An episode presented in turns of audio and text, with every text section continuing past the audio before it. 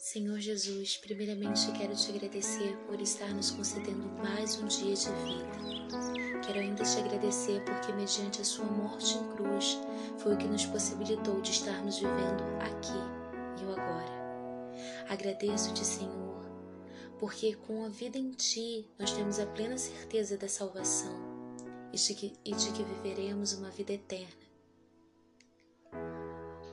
A sua voz ao tocar os nossos ouvidos é como uma brisa leve, refresca e afável como mel. As chuvas de bênçãos são derramadas sobre as nossas vidas, mas isso não quer dizer que você é o único que chora ou. Sim, e Deus permitiu que eu chorasse uma noite inteira e pela manhã eu sorrisse e o choro já não se fazia presente.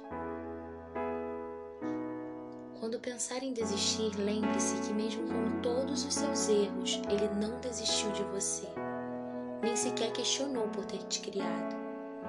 Para ele, você é único, é como joia rara.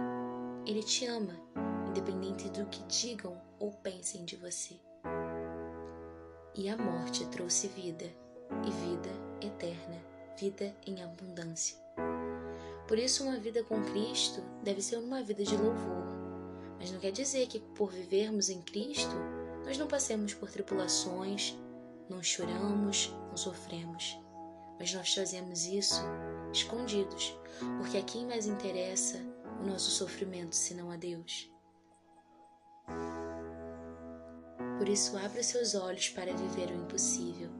Deus te chama para viver o agora. Amém, Senhor.